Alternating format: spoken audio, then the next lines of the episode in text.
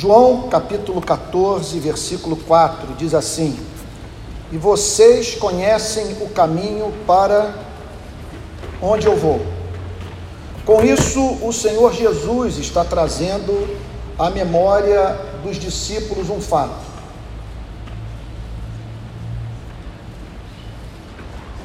Que naqueles três anos de convívio com os doze, ele lhes havia comunicado uma espécie de verdade condutora ao dom da vida.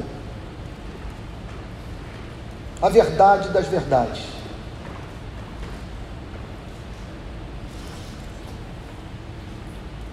E eu confesso a vocês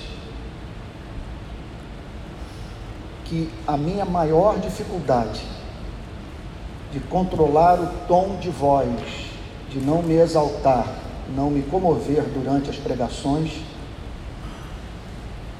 reside no fato de observar que no Evangelho não há trivialidades.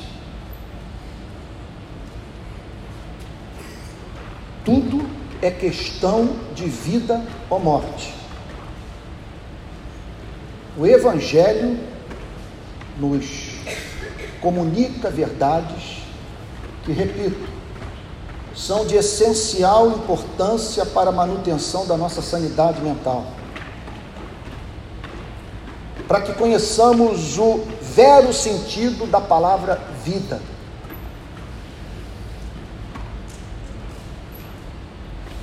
E para que vivamos uma vida agradável ao Criador. Porque se existe um, a nossa razão exige que ele tenha algo a dizer para você e para mim. E o que, o que ele tem a dizer é a sua vontade de que você e eu ajustemos a nossa vida ao seu caráter. O, Jesus, o Senhor Jesus trata justamente dessas questões. Sem querer agir com manipulação, me tornar dramático.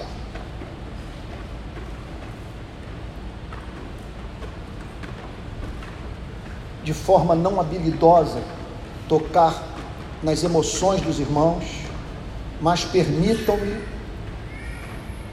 trazer à memória de todos um tema que é recorrente nas minhas pregações e qual pregação que de certa forma não é autobiográfica? Que a pregação é a verdade mediada pela personalidade do pregador. E o que eu tenho para lhes dizer, que eu tenho dito a exaustão nesses anos de ministério na Igreja Presbiteriana da Barra, é que essas verdades que, que, essas verdades que estão no Evangelho são as verdades que nos consolarão se tivermos que antever a morte de viver a experiência da morte estar tão próxima a ponto de nos fazer sombra, como diz o rei Davi, ainda que eu ande pelo vale da sombra da morte, não temerei mal nenhum.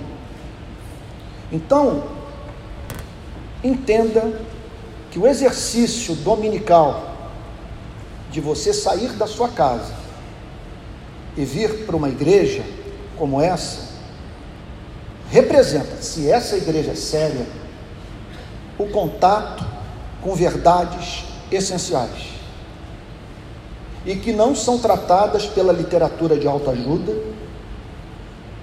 que não servirão de tema para as telenovelas e que você também não encontra na música popular brasileira. É o cristianismo que está preocupado com o tema da vida eterna. O cristianismo que está sempre nos chamando a atenção para o fato de que nós duramos pouco e que a nossa partida desse mundo pode ser súbita. É o cristianismo, portanto, que nos chama a atenção para a realidade daquele acerto de contas final, quando toda a humanidade terá que comparecer perante a presença de um ser santo, a fim de prestar contas das suas ações. Isso é profundamente racional. Se você me perguntar, mas por que é profundamente racional? Porque faz sentido a descrição que a fé cristã faz daquele dia. É o dia que você tomará conhecimento do fato de que você passou a vida se comportando como Moisés, que você e eu, diariamente, descemos do Monte Sinai com as tábuas da lei nas mãos, a fim de impor os nossos valores morais sobre a vida do próximo. Não canso de mencionar a ilustração brilhante do pensador americano Francis Schaeffer.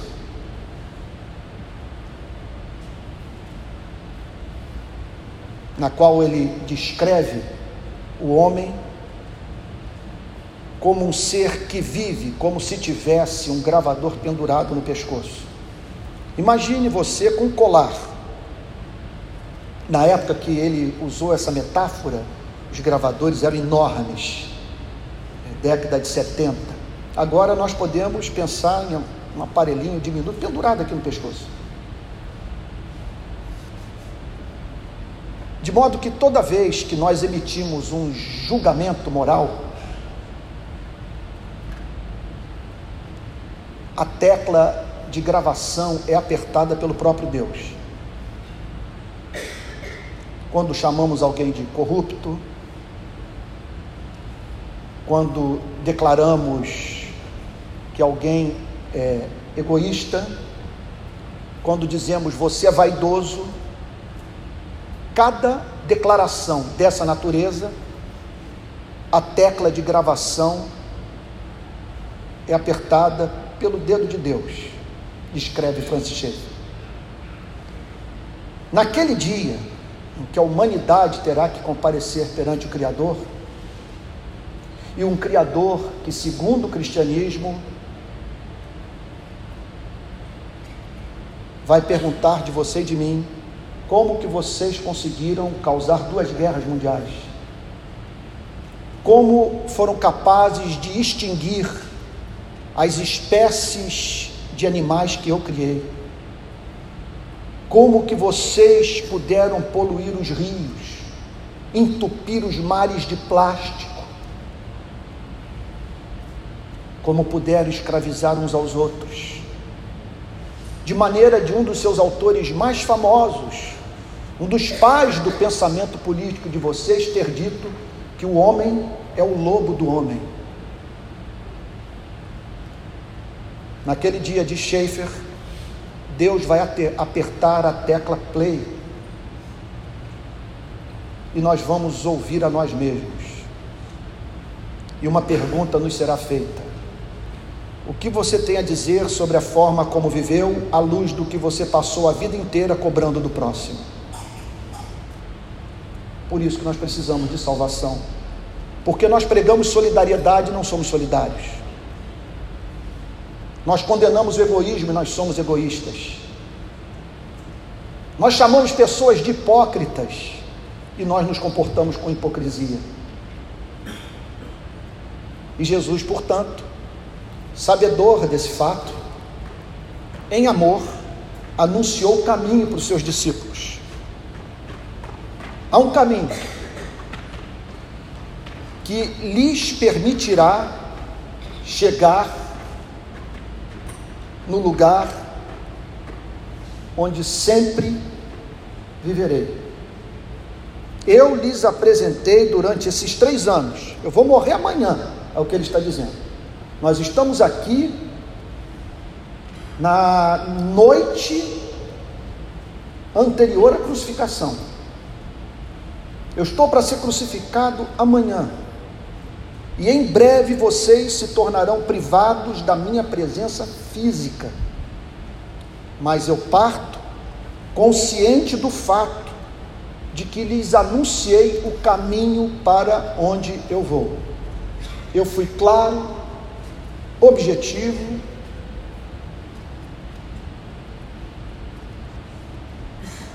e lhes revelei em amor e com lágrimas, o caminho que conduz à redenção eterna. Tomé, um dos doze, toma a palavra e faz uma pergunta ao Senhor Jesus, muito provavelmente representando todo o grupo de apóstolos. Não sabemos para onde o Senhor vai. Com isso, Tomé revela a presença de um problema recorrente na vida de toda e qualquer igreja: a nossa lentidão para discernir a verdade. Que muitas vezes nós vemos, mas não enxergamos, ouvimos, mas não escutamos, temos contato intelectual com a verdade, mas a verdade não se torna visceralmente nossa. Ou por tão condicionados que estamos por esse mundo de iniquidade, não percebemos o sentido da mensagem de Cristo. Então Tomé disse a Jesus: Não sabemos para onde o Senhor vai. Tomé estava interpretando literalmente a mensagem de Cristo. Ele não entendeu que o Senhor Jesus estivesse falando sobre céu, sobre vida eterna, vida após a morte. E nós cristãos não temos nenhum problema em lidar com esse tema, porque o nosso conceito de felicidade envolve uma resposta para o enigma da morte. Entendam que ninguém levou mais a sério na história da humanidade o existencialismo do que os crentes. Antes de Jean-Paul Sartre, de Soren Kierkegaard, antes de Schopenhauer, nós nos deparamos com Salomão redigindo o livro de Eclesiastes e dizendo a seguinte coisa: a vida debaixo do sol é desprovida de significado. Morre o ímpio, morre o santo e ambos têm o mesmo destino. Ali Salomão falando sobre a perspectiva de um mundo sem Deus. Então Tomé interpreta de modo literal para onde que o Senhor está indo. Vai para o templo? Vai voltar para Galiléia? Nós não temos a mínima ideia do significado de um caminho que leva a algum lugar, porque nós não sabemos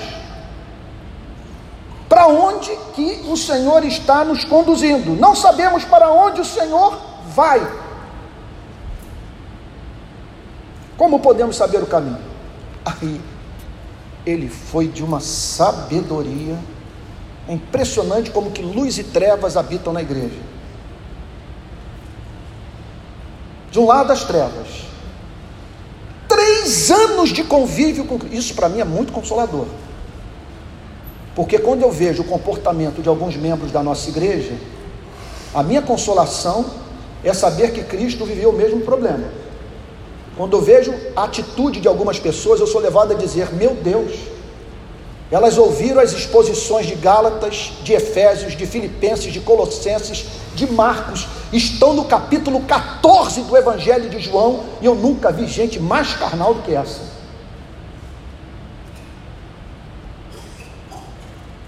Estou batendo na igreja? Veja o que alguns dos nossos membros ou de pessoas que passaram por aqui estão escrevendo nas redes sociais. A forma como lidam com o próximo É chocante. É chocante.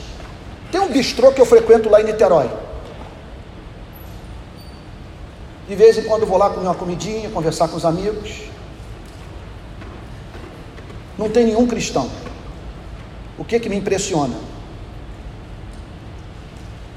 Com exceção do fato deles não usarem a terminologia evangélica, em alguns aspectos eles são iguais a muitos de nós, ou até superiores do ponto de vista dos valores que professa.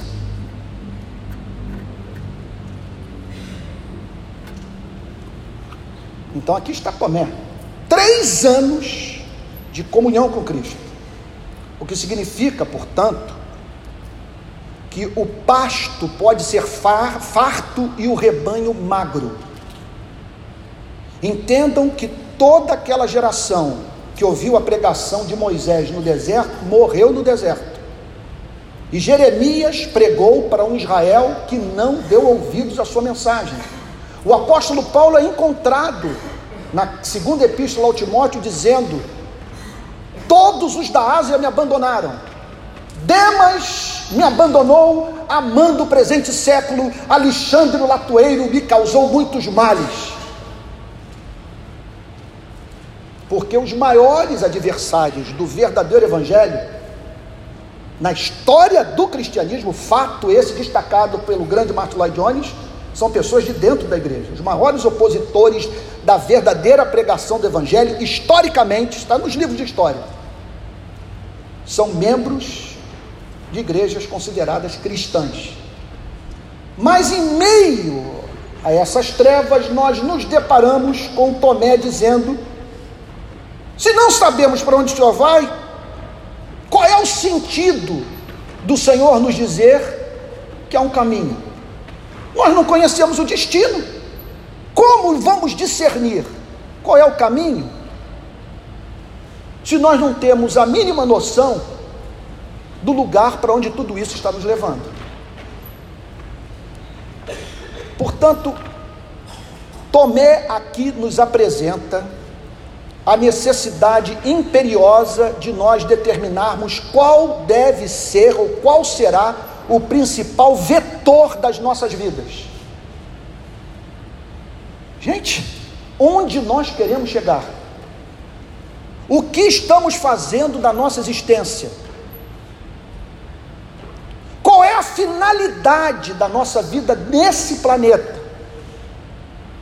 E que torna subserviente a ela o que nós fazemos com o nosso tempo, com o nosso casamento, com o nosso dinheiro, as coisas que declaramos,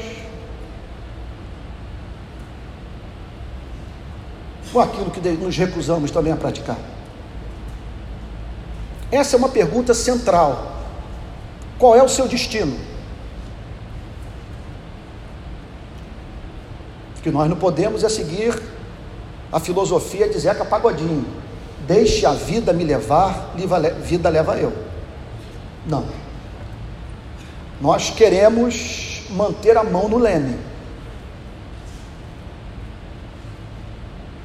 Nós dispomos de uma bússola chamada Jesus Cristo. Se somos cristãos, nós temos certas ambições. Aliás, somos os mais ambiciosos de todos os seres humanos. Porque vemos à nossa direita, à nossa esquerda, pessoas se contentando com álcool, fama, sexo, poder, enquanto nós nos tornamos seres incorrigíveis, em razão do fato do cristianismo ter despertado em nós essa ambição que torna esse mundo pequeno para os nossos interesses pessoais. Como diz o apóstolo Paulo, no capítulo 2 da carta aos Romanos, nós queremos glória, honra e incorruptibilidade. Nós queremos a visão beatífica. Nós queremos um dia vencer as nossas limitações físicas. Anelamos por uma sociedade justa, fraterna, igualitária.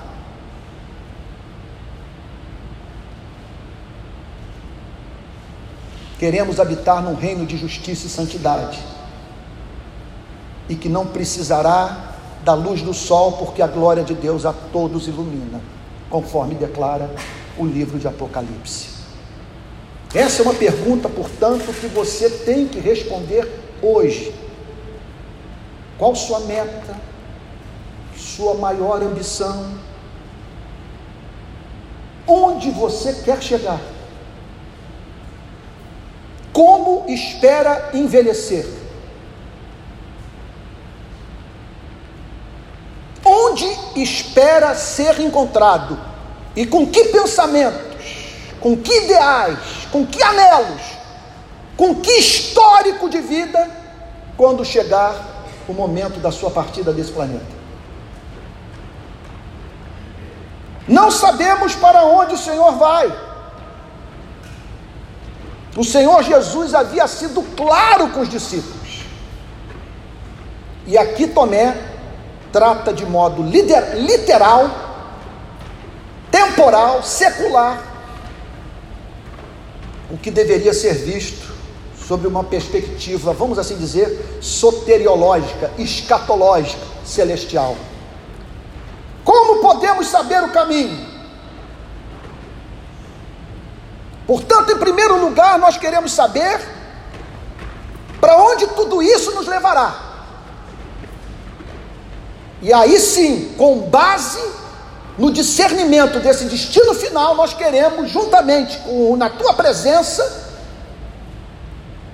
discernir o caminho. Ao que o Senhor Jesus responde, possivelmente por meio de uma declaração que está entre as cinco mais importantes da Bíblia. Se me perguntasse, Antônio, dentro dessa hierarquia de versículos bíblicos, quais os que você destacaria como os mais importantes da Bíblia? Eu teria que incluir esse, sem a mínima dúvida. O cristianismo inteiro está nessa declaração. E se você quer conhecer a fé cristã, separe tempo para meditar sobre o verso 6, e aqui eu termino a minha exposição bíblica. Jesus respondeu: Eu sou o caminho. Mais claro do que isso, impossível. Contudo, contudo, nós podemos fazer uma interpretação dessa declaração capaz de desvirtuar o seu sentido. Porque o texto não está dizendo que ele vai trilhar um caminho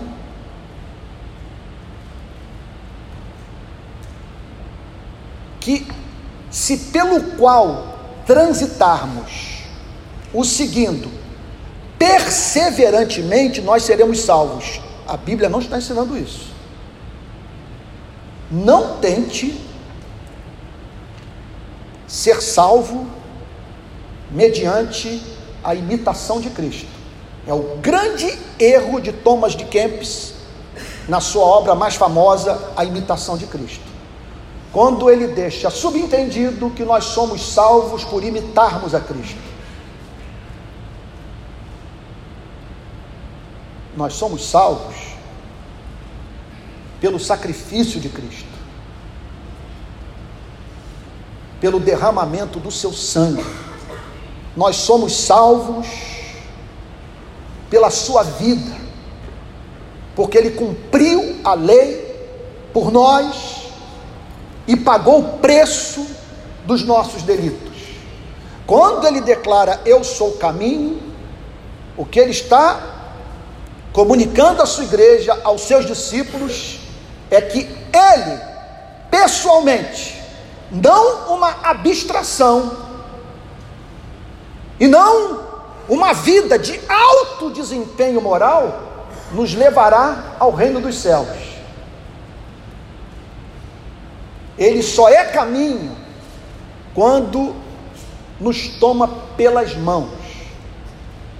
Ele só é caminho quando nós nos tornamos parte dele.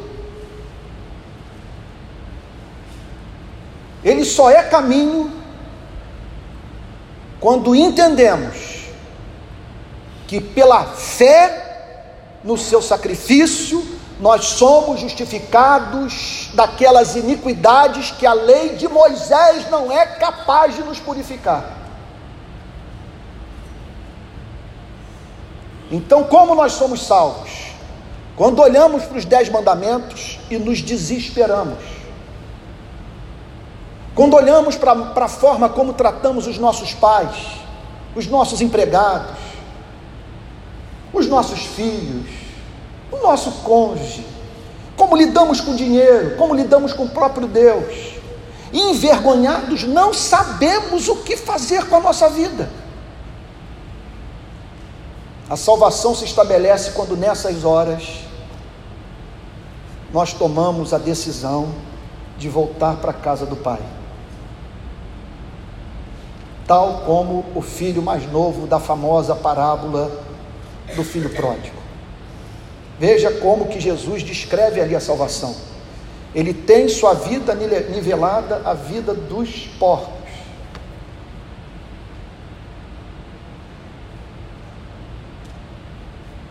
A Bíblia deixando subentendido que quando muitas vezes a providência divina permite que o ser humano tenha a sua vida nivelada dos porcos, ele se arrepende. Foi o que me levou a esses dias ter uma conversa difícil com um policial na periferia de Niterói. Eram dez e meia, eu estava voltando aqui do culto. Quando chego no bairro de Maria Paula, que é um bairro contíguo a Pendotiba, ouço uns disparos de arma de fogo. Jogo meu carro no acostamento, me refugio atrás de um poste. Percebo um policial correndo atrás de alguém. Me aproximo da cena e me deparo com um rapaz negro caído no chão e um outro de pele branca com um tiro na boca. Me aproximei do policial e disse: Eu sou pastor. O Senhor me permitiria pregar o Evangelho para eles? Qual o meu pressuposto?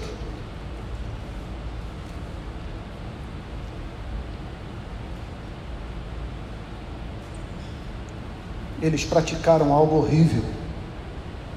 O policial falou para mim: eles tentaram nos matar. Eu falei para ele, amigo, eu lido com policiais. Eu frequento o batalhão de operações policiais da Polícia Militar, sou filho de policial, eu tenho uma ideia do que você está passando. O que, que é você ver uma pessoa querer te, querer te matar? E como que eu vou exigir dele equilíbrio num momento como esse? É muito difícil, eu confesso. Contudo, Naquele momento, o Espírito Santo trouxe à minha memória a parábola do filho pródigo, que nos ensina que no momento em que o homem tem contato com a sua miséria, a graça divina pode operar de maneira que ali, com a vida nivelada, a vida dos porcos, desejando se alimentar das alfarrobas dos porcos, diz a Bíblia, ali ele tome a decisão de voltar para a casa do pai. Eu não falei para o policial que ele não tinha condição emocional de me ouvir.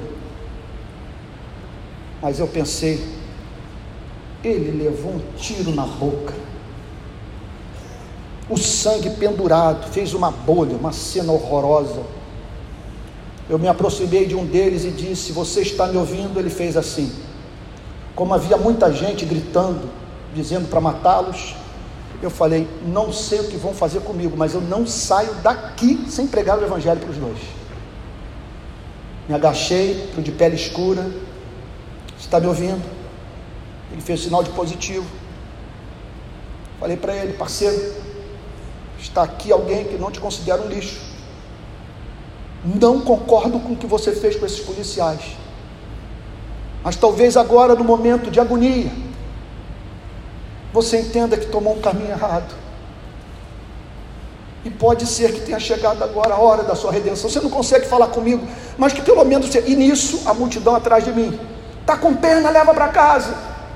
Mas se eu não tratar ele assim, Como é que eu vou esperar ser ouvido por Deus se eu também não valho nada? Quem aqui se habilita a dizer que vai entrar no reino dos céus porque é essencialmente bom? Quem aqui nunca matou no coração?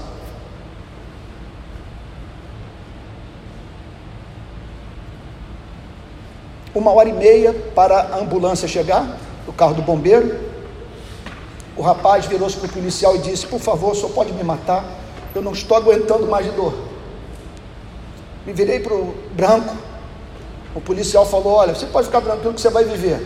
Aquela coisa, aquele, aquela gosma saindo da boca. Falei: Eu sou pastor. Não concordo com o que você fez, amigo. Mas olha, diante dessa situação, você descobriu que Deus não chamou para viver essa vida. E agora pode ser o momento da redenção, na hora mais difícil da sua existência, de você se arrepender dos seus pecados e recomeçar. Tive que entrar no meu carro, com medo de que a, a multidão fizesse alguma maldade, entrei, parti, e quem sabe espero um dia encontrá-los em algum lugar aí convertidos. Um deles talvez tenha morrido, mas o outro, segundo a imprensa, teria sobrevivido. Não estou bem certo, mas eu quem sabe um dia encontrá-los por aí redimidos pelo sangue do Senhor Jesus. Porque isso é possível. O que, que a Bíblia diz? Onde abundou o pecado, superabundou a graça. Nisto todos conhecerão que vocês, perdão, verso 6. Jesus respondeu: Eu sou o caminho. Eu sou o caminho. E vocês entrarão no reino dos céus não por, por me imitar, vocês entrarão no reino dos céus por crer em mim, por comer da minha carne, beber do meu sangue, por se apropriarem dessa redenção. Eu sou a verdade. Com isso, o Senhor Jesus está declarando.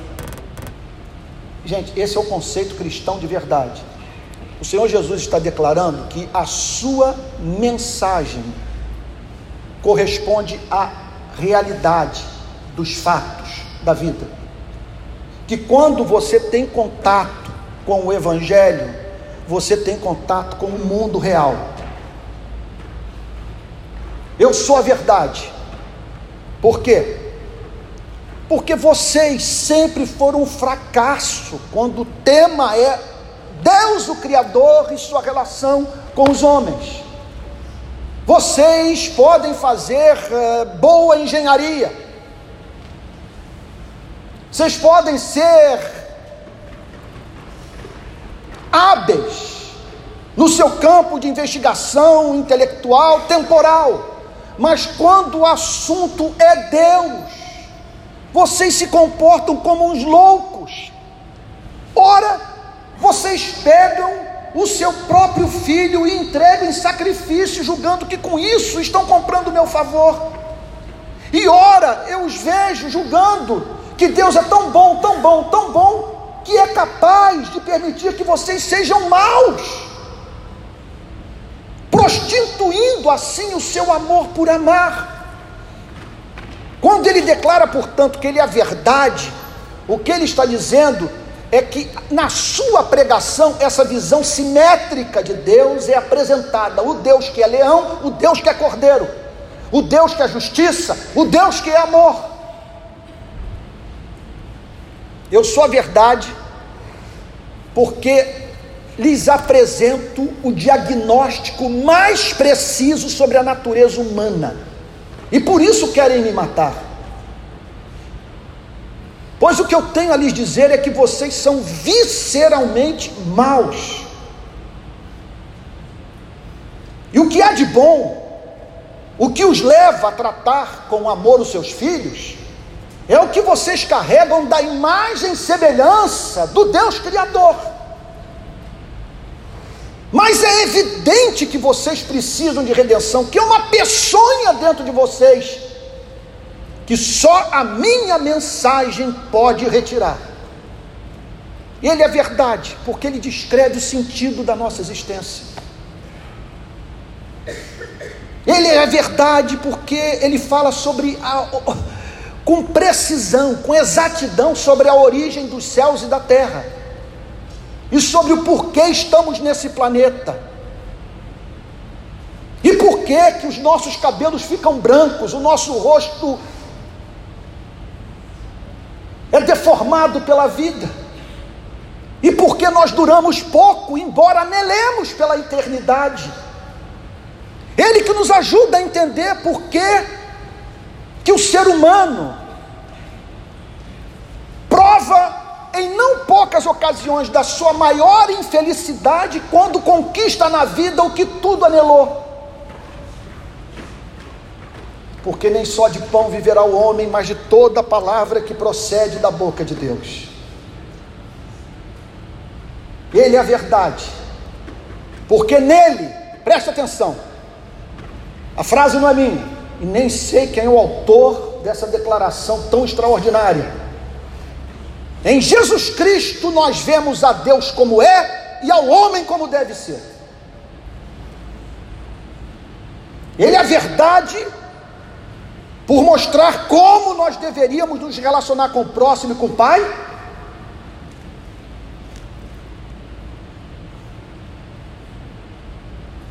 Ele é a verdade, porque descreve o único caminho de redenção. Como que rebeldes podem se reconciliar com o Rei do universo contra quem se rebelaram. Ele é a vida.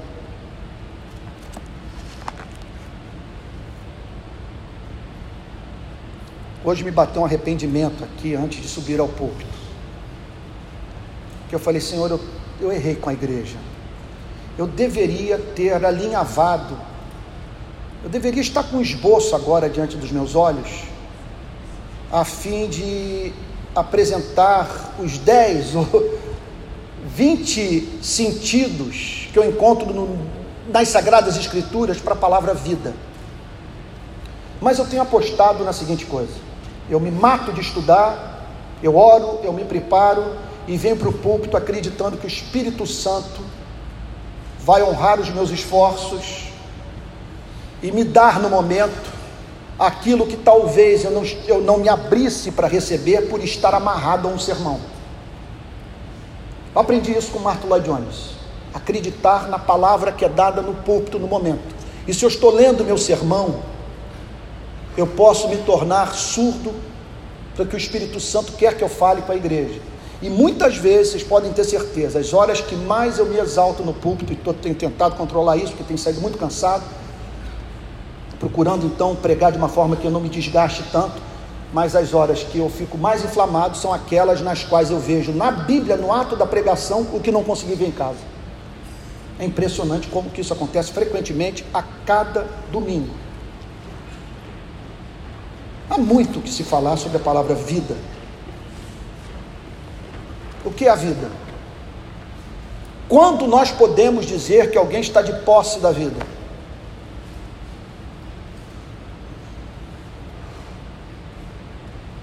Vamos lá. Não vou apresentar os 20 pontos. Não tem nem memória para isso. Mas falar umas três ou quatro verdades sobre o sentido da palavra vida. É claro que vida é você ter o problema da morte resolvido na sua existência. Como diz Blaise Pascal, no seu extraordinário livro, a maior obra de apologética que eu li na minha vida, Pensamentos. Nós somos, nós seres humanos, como detentos, homens e mulheres atrás das grades, que vêm dia após dia um companheiro de prisão sair da cela e ser degolado diante de nós, e cada morte anunciando o nosso destino, a nossa morte também. Por isso que Pascal diz que o problema da espécie humana é não conseguir ficar sozinho dentro do quarto. Ele chega ao ponto de dizer: quando o homem caça, ele não quer a presa, ele só quer caçar. Ele quer se manter entretido com algo que o impeça de ouvir a si mesmo, porque a sua condição é trágica. Não há vida sem resposta para o problema da morte, e Jesus Cristo veio para nos conceder o dom da vida eterna. Agora, vida também significa você acreditar que há vida antes da morte. Que você pode encontrar um sentido para a sua existência nesse planeta. O dia não nasceu, você olha para o relógio e diz: Eu tenho mais duas horas de sono. Mas é tanta oportunidade de servir a Deus e de fazer a sua obra, que eu quero me levantar agora, porque se alguém nessa cidade que tem motivo para acordar cedo, esse alguém sou eu. Porque eu sei quem tenho crido. Eu sei porque o meu coração bate. Eu sei porque a providência sustenta o fôlego da vida em mim. O que é a vida? Vida é você poder dizer: tudo posso naquele que me fortalece. Vida é você poder dizer: eu tenho espinho na minha carne. E um mensageiro do inferno que bate na minha cara tenho enfrentado problemas na minha vida, na minha família, no meu trabalho. Orei a Deus pedindo solução. E Ele tão somente me disse: A minha graça te basta, a minha loucura por você, o meu espírito, o meu evangelho, os meus anjos, o meu cuidado pela sua vida são suficientes para você. Portanto, me gloriarei, diz o apóstolo Paulo, nas minhas fraquezas, para que sobre mim repouse o poder de Cristo. Essa capacidade de viver acima das circunstâncias denota a presença de vida. O que é vida? Vida é você deixar o seu cetro do lado de fora da igreja, se cingir com a toalha, lavar os pés dos irmãos, ser, portanto, livre para fazer o trabalho da empregada doméstica, porque você sabe quem é. Foi criado à imagem e semelhança de Deus, é estimado pelo Pai, por isso, não precisa de posto de proeminência para se sentir amado. O que é a vida? Poder perdoar como diz um psiquiatra argentino, quando nós não perdoamos, botamos o objeto da nossa amargura dentro de um cárcere, sendo que o carcereiro somos nós. Vida é você não cumprir o script de carcereiro do objeto do seu ódio. O que é a vida? É se perceber como receptáculo de dons e talentos, e cônscio do fato que há mãos que só você vai tocar, que há necessitados que só você vai socorrer, que há perdidos que só você vai alcançar pelo Evangelho, porque você é irrepetível, é singular, não há outro, e há uma forma de comunicação do amor de Deus através da sua vida, que é única. O que é a vida? A vida é você fazer da oração a chave que abre a porta do dia e a tranca que fecha a porta da noite. O que é a vida? Na luta, na crise de ansiedade que o acomete duas horas da madrugada, você poder erguer a voz aos céus e dizer: Em paz me deito e logo pego no sono, porque Senhor, só tu me fazes repousar seguro. O que é a vida? É beijando na boca o objeto do seu amor, é comendo a iguaria fina, é visitando o lugar dos seus sonhos e ter alguém no cosmos para quem você possa dizer: Louvado seja o seu nome porque o cristão come a comida e sente o sabor, porque tem alguém no cosmos para poder dizer muito obrigado. O que é a vida? É o perdão de pecados, é o batismo com o Espírito Santo, é o Espírito testificando com o seu Espírito que você é filho de Deus. O que é a vida? É a parte final do versículo 6. Ninguém vem ao Pai senão por mim. Aqui o Senhor Jesus tem que me controlar. Sexta-feira eu preguei no Sumaré, na Igreja Brasil para Cristo. Estava muito frio do lado de fora, eu raciocinei assim: se eu me emocionar, conforme tem sido a tônica do meu ministério, esses dias minha mulher me acordou de madrugada, assim, de noite, pegou uma cena minha pregando e falou: Você precisava gritar tanto assim? Fiquei morrendo de vergonha que ela estava certa. Aí eu preguei de um jeito na Igreja Brasil para Cristo, eu percebi o seguinte: todos me entenderam. O pastor insistindo para eu voltar no ano que vem, em agosto, para levar toda a família e ficar três dias com ele lá na igreja. Brasil para Cristo, uma outra denominação. Aliás, eles me contaram uma história engraçadíssima. Um missionário da Igreja Brasil para Cristo foi plantar uma igreja na Bolívia. Como se chamava a igreja? O Brasil para Cristo. na Bolívia. A direção da igreja teve que chamar um missionário e falar: pô, parceiro, assim não dá, cara. Brasil para Cristo na Bolívia. E essa história é autêntica. O pastor da igreja me contou. Aí o que, que aconteceu? Eu consegui falar com calma, que eu estou tentando falar agora. Gente, saí da igreja intacto. Minha camisa não estava suada, um frio tremendo lá de fora. Não fiquei gripado, não tive crise de sinusite. Eu falei, Senhor, me dá domínio próprio. O senhor sabe que eu já perdi no voto de não usar cartão de crédito. Eu fiz um voto, falei, não vou usar mais cartão de crédito. Disse no Twitter, falei, olha, gente, tomei uma decisão histórica não uso mais cartão de crédito, estou deixando os cartões de crédito em casa. Tremenda libertação. Já pequei várias vezes. Mas a graça divina está atuando sobre minha vida. Porque o que, que C.S. Luiz diz? Nem sempre Deus dá vitória sobre o pecado quando você ora. Ele dá é a perseverança. A graça para você continuar procurando. E a minha relação com cartão de crédito está sendo essa. Chega a fatura no final do mês. Não, eu vou ver a fatura. Quando eu olho, não, não, isso não. Eles erraram. Isso é exploração da mão de obra da classe trabalhadora. Aí quando você vai ver, o negócio está irritantemente certo. E eu gastei tudo aquilo mesmo. Então, só apanhando. Agora o meu outro voto é o voto para não perder o controle na pregação. Para tentar sair inteiro. Hoje eu tenho que pregar no subúrbio também, lá para o lado de Belfort Roxo, tenho que estar inteiro para pregar. Pois bem, mas como manter a integridade emocional quando você se depara com a parte final? Aqui dois minutos eu encerro para a gente orar. Ninguém vem ao Pai senão por mim. Aqui estamos nós. Para onde toda essa história quer nos levar?